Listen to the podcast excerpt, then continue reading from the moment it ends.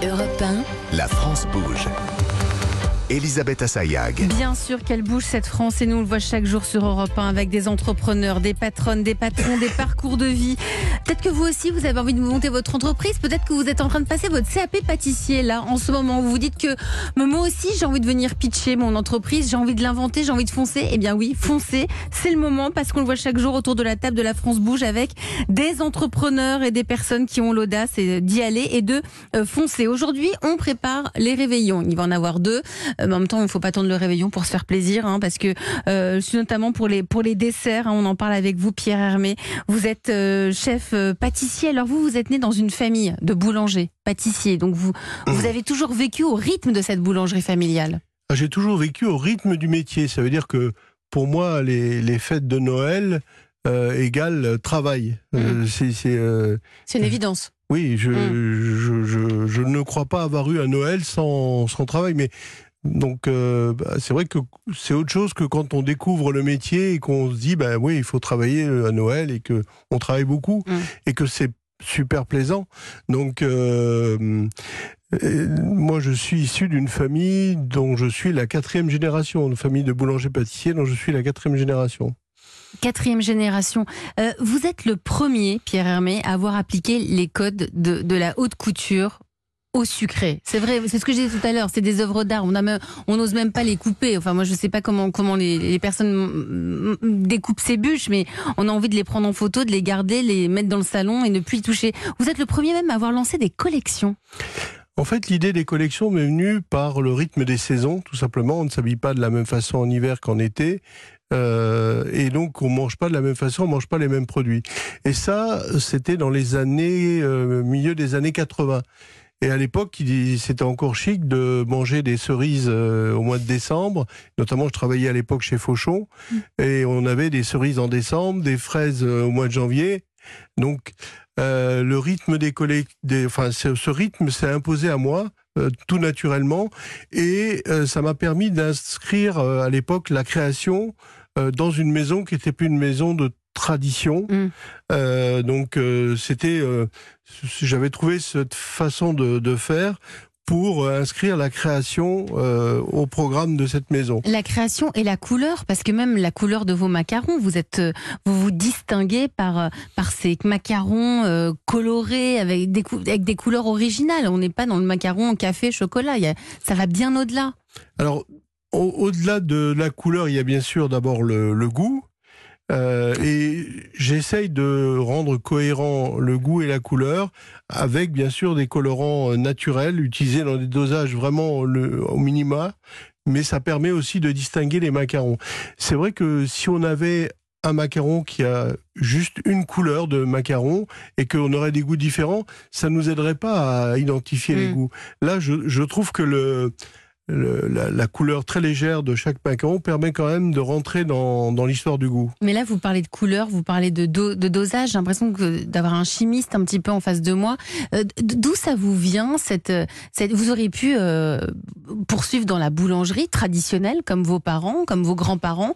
Euh, Ça vous est venu comment de vous dire tiens, je vais mélanger les colorants, je vais mettre du fruit de la, des fruits de la passion dans le macaron? Comment vous y avez pensé à tout ça? En fait, j'ai eu la chance d'avoir une formation initiale euh, extrêmement euh, comment bonne chez, chez le nôtre.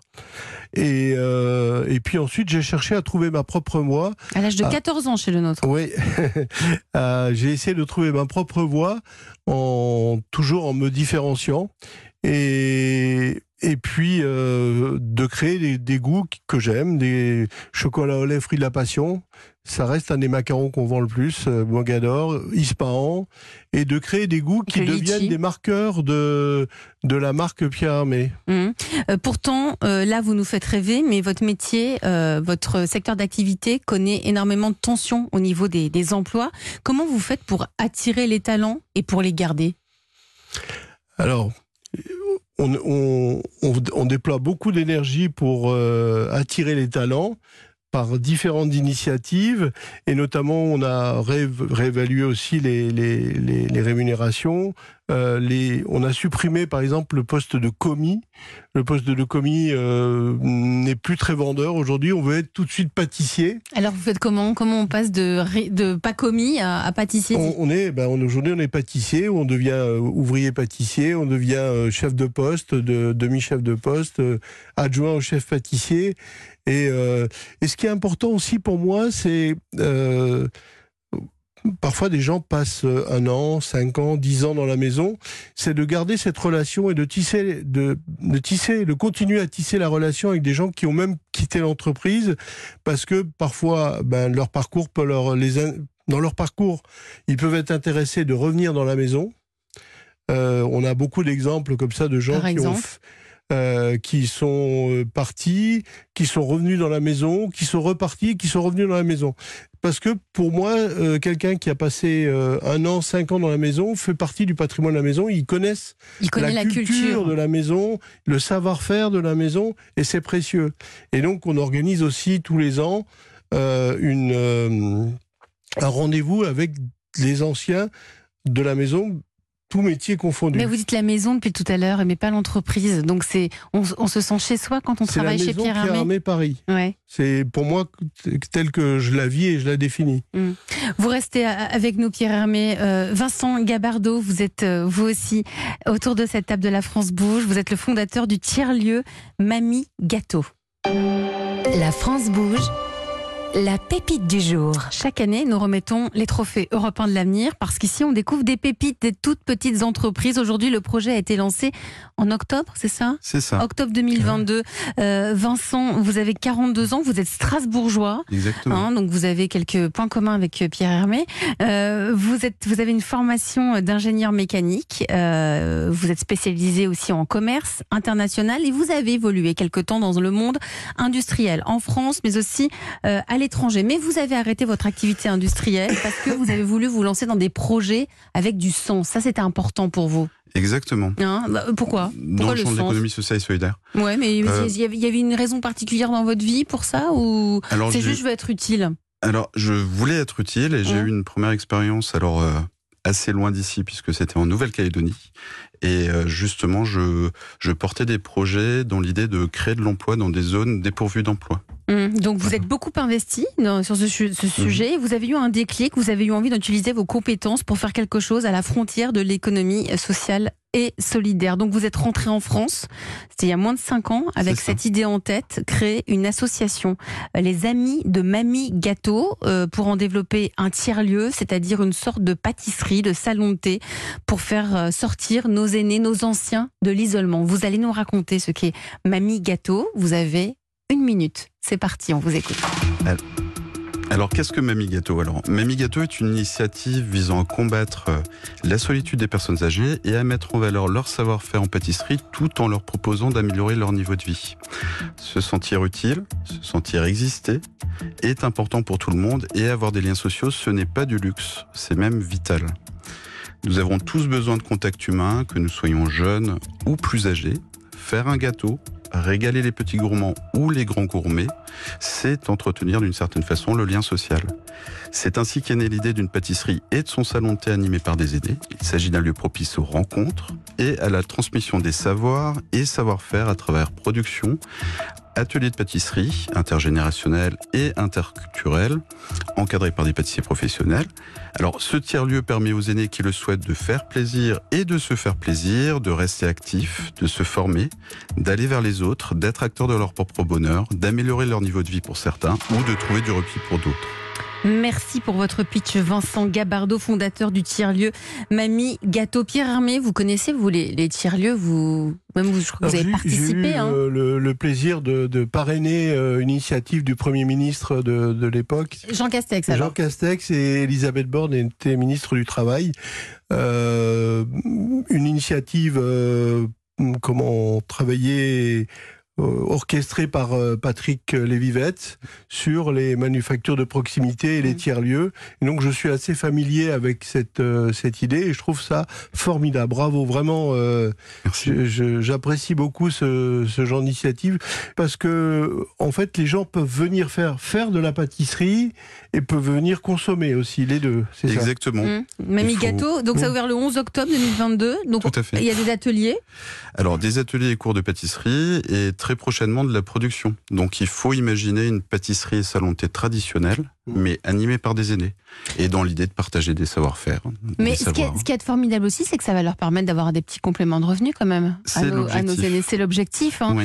Oui. Donc on, on- on- ils seront payés en fonction du nombre d'heures passées dans le tiers-lieu, De leur contribution. de leur contribution. À travers des productions de pâtisserie. Alors c'est toujours l'image de, de la grand-mère qui fait de la pâtisserie Ouais, la avec des cuisine enfants. des mamies, on adore ça. Voilà. Hum. Donc de la production, mais également des ateliers de pâtisserie intergénérationnels. Voilà, pour partager justement euh, avec celles et ceux qui n'ont pas la chance justement de faire de la pâtisserie avec euh, leurs grands-parents. Alors, si vous exemple. êtes aujourd'hui dans la France Bouge, c'est parce que bon, c'est très récent, vous avez des projets, vous êtes en pleine période de recrutement. Euh, c'est le moment. Mhm. Donc, nous, on a fait appel à Nathalie Carré, qui est en charge de l'entrepreneuriat à la Chambre de commerce et C'est son métier hein, d'accompagner les entreprises à se développer. Bonjour Nathalie, Bonjour Elisabeth, bonjour tout le monde. vous allez Bonjour. bien? Ça va très bien. Alors, euh, que, que pensez-vous de, de, de l'idée de, de Vincent, Nathalie? Oh là là. Ah, Ce projet, ça m'a ramené 40 ans en arrière. J'ai 48 ans. Quand le mercredi après-midi, j'allais faire des activités manuelles à la mairie de mon village et que ma mamie venait aider les animatrices, j'adorais ce moment. Mais alors, elle, elle adorait voir du monde. Alors là, vous allez encore plus loin parce que c'est pas juste aider, mais de faire tourner une boutique. Et ça, ça permet de rester en forme, d'échanger, de faire fonctionner les neurones. Bref, voir du monde et tisser des liens essentiels pour le maintien en fait du fonctionnement cognitif de nos aînés. Et puis vos mamies sont rémunérées pour beaucoup, bah, vous l'avez dit, hein, c'est important, même si évidemment le lien social est l'élément prépondérant. Donc vous allez ouvrir votre salon de thé, euh, Vincent, début 2023 et vous avez besoin de partenaires, de fournisseurs et de mamie. Nathalie fait comment, Vincent? Alors commençons par les partenaires. Vous en avez déjà beaucoup, mais peut-être qu'il faudrait viser des partenaires plus opérationnels et qui vous offrent du temps ou du matériel. Alors déjà, des chefs de renom qui subliment les recettes de nos amis, de nos mamies, pardon, bénévolement. Je ne dis pas ça parce que vous en avez un en face de vous. D'ailleurs, vous pourriez éditer les recettes de nos mamies avec deux recettes. Celle de notre mamie qui dit, bah, c'est facile, il faut juste mettre un peu de ceci et puis, bah, si besoin, tu rajoutes un peu de cela. Voilà. Mais, ouais. Et donc, le décryptable du chef, juste histoire qu'on passe pas trois ans à calculer que le un peu de ceci, en fait, ça fait 10 grammes. Mm. Ensuite, une école de pâtisserie qui pourrait former vos mamies aux quelques gestes essentiels. Ça allégerait la charge de vos professionnels. D'ailleurs, vous avez prévu un encadrement par des professionnels, mais peut-être qu'il faudra aller plus vers le tutorat, moins d'encadrement au fur et à mesure des mois pour que, à un moment, nos mamies soient totalement autonomes et même en capacité d'accueillir de nouvelles mamies. Bien sûr, vous vous restez sur place. Trois, un loueur de food truck. Et si vous alliez dans les campagnes alentours pour faire des ateliers délocalisés ou un salon de thé itinérant, histoire de toucher plus de monde, de faire de la pub et peut-être de motiver, motiver de nouvelles mamies. Et puis quatre, une entreprise de transport de personnes pour aller chercher les mamies chez elles et les ramener dans le cas où bah, les transports seraient inexistants. hein, en province, on connaît. Et puis euh, l'isolement, bah, ça concerne tout le monde. Ça vous parle, Vincent? Tout à fait. Vous aviez déjà quelques idées comme ça? Et ce sont de très bons conseils. Hein? Vous, allez, vous Voilà. les avez notés. Vous commencez donc à recruter des aînés pour la prochaine ouverture du salon de thé. Euh, je crois, Nathalie, vous avez aussi des, des- des idées, hein, parce qu'il faut que ces personnes qui sont déjà actives, finalement, soient en veille pour faire aussi de nouvelles activités. Ben oui, en fait, le risque, c'est peut-être que vous ayez euh, les personnes les plus, les plus alertes qui viennent, celles qui sont toujours en train de chercher, euh, chercher des choses à faire. Alors, euh, vous, vous voulez parler à celles qui sont isolées. Et quand on est isolé, on n'est pas nécessairement. Bah, c'est ça, c'est Mm. pas facile de les faire venir. Alors, vous allez pouvoir faire du porte-à-porte. hein. donc, Bah, il faut passer par des. Bah, oui, bah, bonjour, hein, ça va être long. Peut-être qu'il faut passer par des prescripteurs. Alors, évidemment, infirmières, kinés, pharmaciens, boulangères, le maire de la ville et les enfants, les petits-enfants. Mais il faut rassurer tout le monde, à commencer par les mamies. Comme ça, intuitivement, je me dis que peut-être que c'est pas si simple de trouver des mamies qui vont accepter de pâtisser pour que leur gâteau soit vendu. Pour les petits enfants, ok, mais de là à considérer que c'est suffisamment bon pour être vendu, il y a peut-être un pas. Alors peut-être qu'on peut s'inspirer de l'émission de Norbert.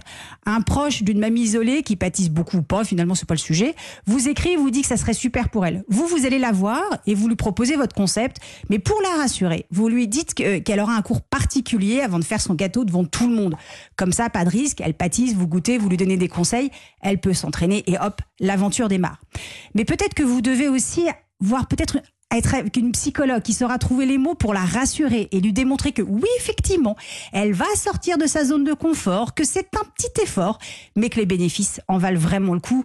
Et puis les petits-enfants et les enfants peuvent soutenir la motivation en venant de temps en temps aider leur mère ou leur grand-mère au salon de thé. Merci euh, Nathalie Carré, Vincent Gabardo, tout ça c'est c'est dans les plans. Hein. Oui, tout à fait. Hein, c'est dans Et les plans. ce sont vraiment de très très bons conseils. Voilà. Bah, on- on- on- on- Merci à vous. on- bah, remercie. c'est normal, ce sont les, les bons conseils de, de, de Nathalie Carré. Vous, vous avez pour ambition de vous ouvrir dans d'autres villes, hein, une fois que le modèle va être bien sta- stabilisé. Alors le modèle intéresse de nombreuses villes. Mmh, c'est le cas mais, déjà. Voilà. Mais l'idée c'est vraiment de stabiliser euh, l'activité Mmh. et s'assurer également qu'on puisse euh, équilibrer nos comptes. Et Pierre Voilà. Hermé, euh, vous, vous êtes donc bah, Pierre Hermé, chef pâtissier. Votre goût pour la transmission, là on parle des, voilà, des mamies, de ces tiers-lieux, elles vont, elles vont faire des gâteaux, donc même s'il y aura un complément de revenus, et c'est ce qu'on leur souhaite, il y a aussi une, notion de transmission qui, qui s'enracine dans tout cela. Et ça c'est important pour vous. Bah, C'est c'est un- c'est tellement important pour moi. Pour moi, c'est un devoir en fait la transmission. On a eu la chance de que nos anciens nous transmettent euh, des choses et euh, pour moi c'est essentiel à tel point qu'on on réfléchit justement à l'ouverture d'une école pour euh, aussi euh, ancrer cette transmission dans les codes de la maison. Une école Pierre Hermé, Une école Pierre Armé, oui. ce serait pour quand? On espère en 2023 ou Ah oui, donc c'est 2024. c'est oui, en, oui, oui. c'est en cours de, on- préparation. on- on Mais avance. d- C'est-à-dire, il y aura quoi? Ce sera vous qui allez donner les cours Vous allez, euh, vous allez faire quoi? Vous y aurez des élèves qui auront déjà eu leur CAP pâtissier? Comment ça va se passer? Oh, C'est c'est en cours. Ah non, mais vous nous en dire plus. On a tous envie d'y aller. Nous, on va Oui, apprendre à faire les macarons. Ouais. Ouais, c'est en cours. Ce sera à Pas que Paris. les macarons, vous allez Ah non, apprendre mais- à faire des gâteaux, Oui. à- vous allez apprendre à vendre des pâtisseries, à, à- comment à travailler des desserts à l'assiette, à travailler la glace, à travailler Une école, le chocolat. une école Pierre Hermé, c'est aussi pour recruter ces talents qu'on a du mal à trouver en ce moment? Ça, ça peut favoriser et surtout ça nous permettrait aussi, on a déjà aujourd'hui en interne euh, un service de formation Mhm. pour accompagner principalement les vendeurs, les vendeuses et, et les pâtissiers.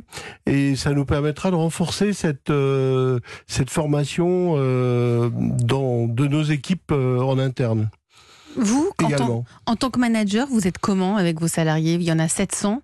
Vous êtes comment? Vous les encouragez? Vous les complimentez? Vous leur dites Je quand les c'est bien? complimente, je leur fais des remarques quand euh, il y a des, des sujets Surtout qui... qu'il paraît que vous êtes à l'affût du moindre détail. Il paraît que vous faites le, le tour des boutiques parfois. Vous allez. euh, En fait, euh, je, je fais, oui, régulièrement, j'aime beaucoup faire le tour des boutiques, principalement pour encourager, mais aussi pour euh, comprendre ce qu'il faut améliorer, ce qui va pas, ce qui, euh, euh, ce qui va pas dans l'immédiat. Parfois, il y a des choses qui paraissent euh, aberrantes immédiatement, et surtout ce qui est, ce qu'il faut améliorer sur le long terme. Hmm. Chaque détail est important.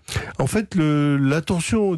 On me dit souvent, vous êtes perfectionniste. Non, je déteste la perfection. Par contre, j'ai- j'aime beaucoup l'attention aux détails, qui pour moi est plus intéressante que la perfection. Pourquoi? Parce que le... la perfection, c'est quelque chose d'aliénant, et alors que l'attention aux détails maintient en vie. On va rester sur ces bonnes paroles. Vous restez avec moi tous les trois hein, parce qu'on on va découvrir la belle histoire de la France Bouge. Europe 1. Que sont-ils devenus? Eh oui, c'est la grande communauté de la France Bouge. Il y a un an, on a reçu la fondatrice de Crocola. C'est du chocolat de qualité avec des emballages hyper ludiques. Depuis, comment se porte son entreprise? Eh bien, la réponse dans une minute.